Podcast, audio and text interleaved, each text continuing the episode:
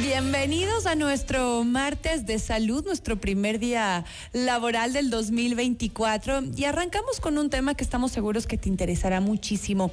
Y es que eh, nos preocupamos de, muchas partes de nuestro cuerpo, ¿no? De cuidar de nuestra salud, nos hacemos exámenes eh, generales al inicio del año, pero ¿qué tanto te preocupas de tu salud auditiva? El momento en que empezamos a tener problemas es cuando nos llama la atención y hoy queremos prevenir.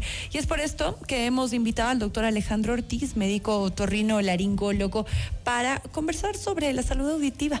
Eh, doctor, muy buenas eh, tardes. Gracias por estar con nosotros. Buenas Bienvenido. tardes. Un gusto.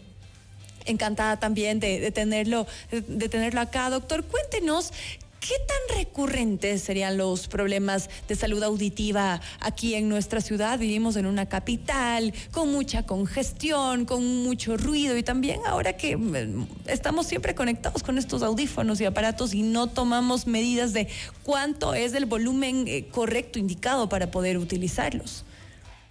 Bueno, comitantemente con la tecnología vienen los problemas secundarios del uso de tecnología.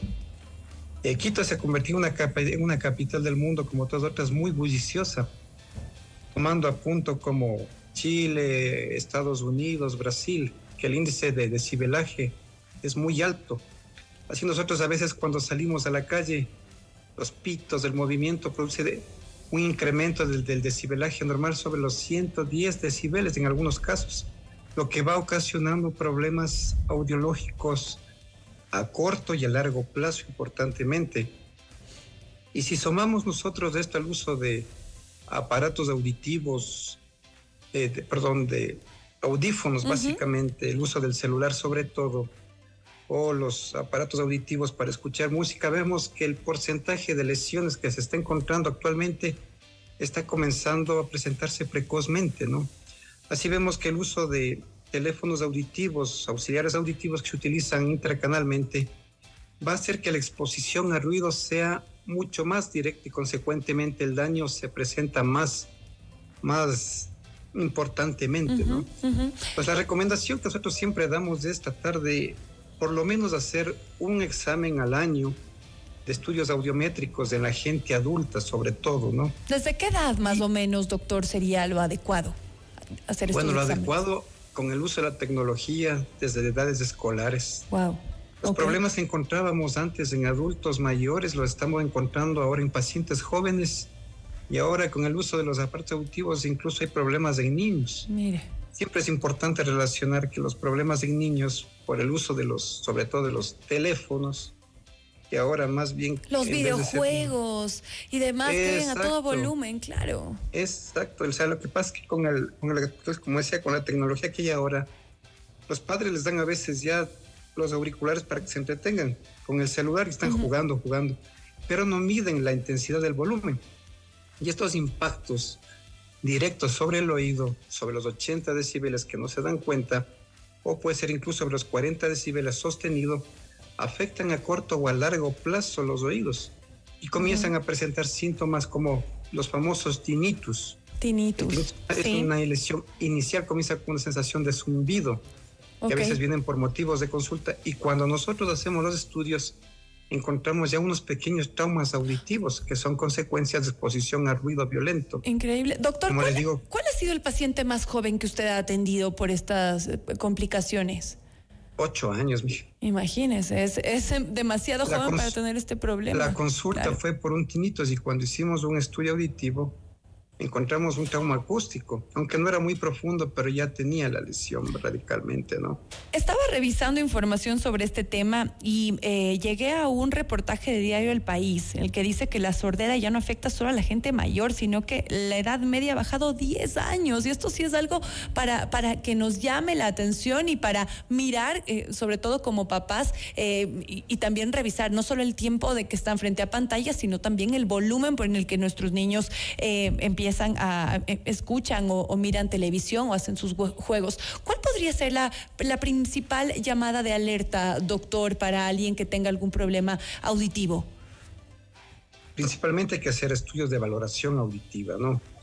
Y la otra, tratar de, de disminuir la exposición a ruido, ¿no?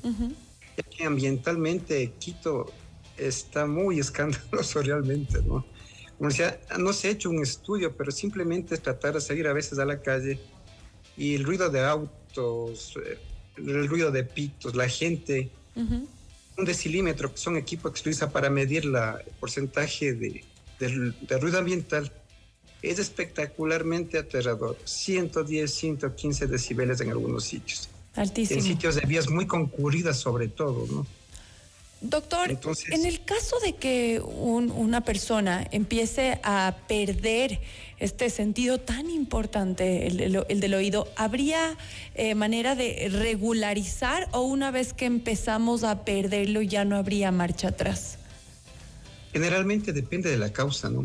Aparte de los problemas de exposición al ruido, hay otras causas como son los problemas virales. Eh, la exposición anterior a la varicela zoster y el COVID que se está encontrando en pacientes que posterior a COVID han presentado una patología que se llama sordera súbita. Es una patología que no es muy frecuente, pero se puede presentar a cualquier etapa de la vida. Entonces es importante antes de hacer una evaluación del paciente, hacer una evaluación retrospectiva y prospectiva, aparte de la exposición al ruido, ¿no? Y los traumatismos, los accidentes, que es una de las causas de morbilidad en nuestro país, también se encuentran relacionados con pérdidas auditivas aquí, no solamente la exposición, sino que dejan secuelas importantemente en la audición, en el equilibrio también importante. Se ha mm. visto también que pacientes que utilizan mucho el uso de celulares están presentando un síndrome de vértigo y esto también en personas jóvenes por la posición del celular sostenida, sobre todo en un uso continuo más de tres horas. Esto es un reporte internacional, no solamente aquí. Hay estudios de Inglaterra que lo están reportando esto ya mucho más frecuentemente. Entonces, el problema de la, del uso de aparatos con tecnología no solo está afectando al oído, está afectando también el equilibrio y, según reportes oftalmológicos, también está afectando a la visión. Mire, todo está relacionado. a pesar del uso de pantallas protectoras, está presentándose problemas degenerativos, ¿no? Y es un factor de riesgo para de generaciones maculares que están presentándose también en pacientes jóvenes y problemas de vértigo también en pacientes jóvenes. Cada vez es más común el, tema del vértigo, doctor. Qué bueno que lo toca y, en pacientes jóvenes y que de verdad que la, calidad de vida queda muy afectada para los pacientes que, tienen vértigo. Y de lo que entiendo es que eh, hay cómo tratarlo, pero ya no hay una cura. Bueno, depende de la causa del vértigo. Generalmente cuando son posturales, que es una de las causas por uso inadecuado de tele de teléfonos, se puede hacer una rehabilitación y puede mejorar, ¿no? Pero generalmente puede recaer porque es un problema de una posición viciosa por el, uso de la, del teléfono. Si usted se da cuenta, algunas veces usted ve a una persona que está utilizando el celular, tiende a inclinar hacia adelante la cabeza. Claro. Y esta posición causa un peso más o menos entre, entre 30 a 40 kilogramos sobre la columna. Esto produce una compresión de la columna cervical, disminuyendo el flujo cerebral y esto causa radicalmente sensaciones de vértigo. Ahora, doctor, eh, Vivimos en Quito, es una capital en la que hay ruido, en la que, claro, los chicos también están expuestos a la tecnología y es una realidad. En eso es lo, en lo que vivimos. ¿Cuál podrían ser entonces sus recomendaciones eh, para que como papás cuidemos de la salud y también nosotros, ¿no? Que pasan los años y uno cree que, que la salud que, con la que gozamos ahora durará para siempre y después de unos añitos nos pasará factura. Qué tristeza luego no poder entablar una conversación normal con, eh, con, con, con quienes queremos pues por haber eh, utilizado de mala manera nuestros aparatos auditivos. Bueno, la mejor recomendación es tratar de evitar la gente causal lesiva. En este rato sería utilizar el uso de audífonos sustancialmente, ¿no? Con este problema del COVID hubo el encierro y la gente utilizó eh, generalmente cualquier cantidad de aparatos auditivos, incluso en profesores. Para las reuniones, todo el mundo conectado. Exacto, entonces el problema se estalló cuando volvió otra vez la gente a las aulas. Ya comenzaron los problemas y son problemas bastante importantes en número. Entonces, la mejor, es, la mejor opción es previniendo el uso de autoamplífonos directos. Es mejor hablar con el uso del celular con el parlante directo radicalmente. Para evitar el impacto muchas veces, a veces cuando usted no se da cuenta, viene, está con el, con el audífono, entra una llamada, son 80, 90 y dependiendo con qué volumen esté, entra el volumen altísimo. Y eso causa una lesión radicalmente, ¿no? Hay mecanismos de defensa como la compresión de la membrana, la retracción, para evitar que transmita el sonido, pero esto da una sensación como de taponamiento inicialmente. Y después, con el tiempo, tiende a aparecer este tinnitus. Otra sería es limitar básicamente el uso de, la, de, de los celulares para ciertas, ciertas cosas, ¿no? No utilizarlo como maniobra de juegos, como entretenimiento, como es lo que hace la mayor parte de, gente ahora, ¿no? Sí. Y lo que sería es hacer lo que hace en otras partes del mundo, regular la exposición ambiental del ruido hacia la gente. En otros países como Alemania, Noruega, esto está estandarizado en, en, leyes, ¿no? Sí. En la cual le dicen que usted no puede, por determinado sitio, eh, exponer, eh, acelerar de, otras, de alguna manera, o utilizar incluso elementos en el, en el, en el tubo de escape para que disminuya radicalmente la exposición al ruido que pueden emitir cierto tipo de transportes también, sí, ¿no? Sí, sí. Y el uso de las propagandas, a veces cuando va usted a una parte hace una propaganda muy, muy exageradamente bulliciosa, tendría que verse otra manera de disminuir lo que se llama contaminación auditiva. Y tan común en nuestra ciudad. Claro. O en las calles que sacan unos parlantes gigantes, empiezan a hablar o a gritar.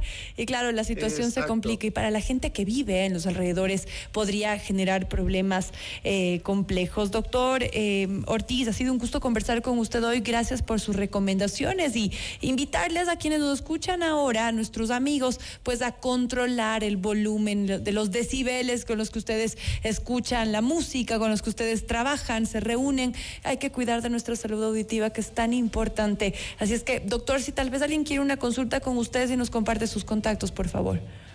Eh, por favor, al 099 2780 697 ¿Dónde le encontramos?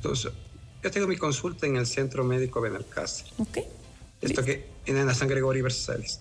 Entonces, radicalmente lo que hacemos es una evaluación.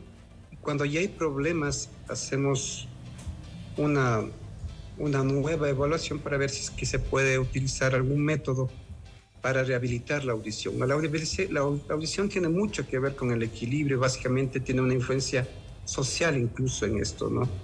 Es importante recalcar algo que me faltaba poner hincapié, sí.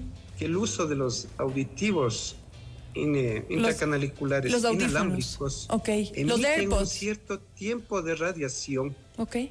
Está relacionándose, esto no digo yo, dicen muchos estudios internacionales, los ingleses que están mucho metidos en estos, con tumores en el sistema nervioso, como los astrocitomas, que es lo que han encontrado, y los meningiomas en, en pacientes que utilizan muchos audífonos intracanales por la radiación que emite, ¿no?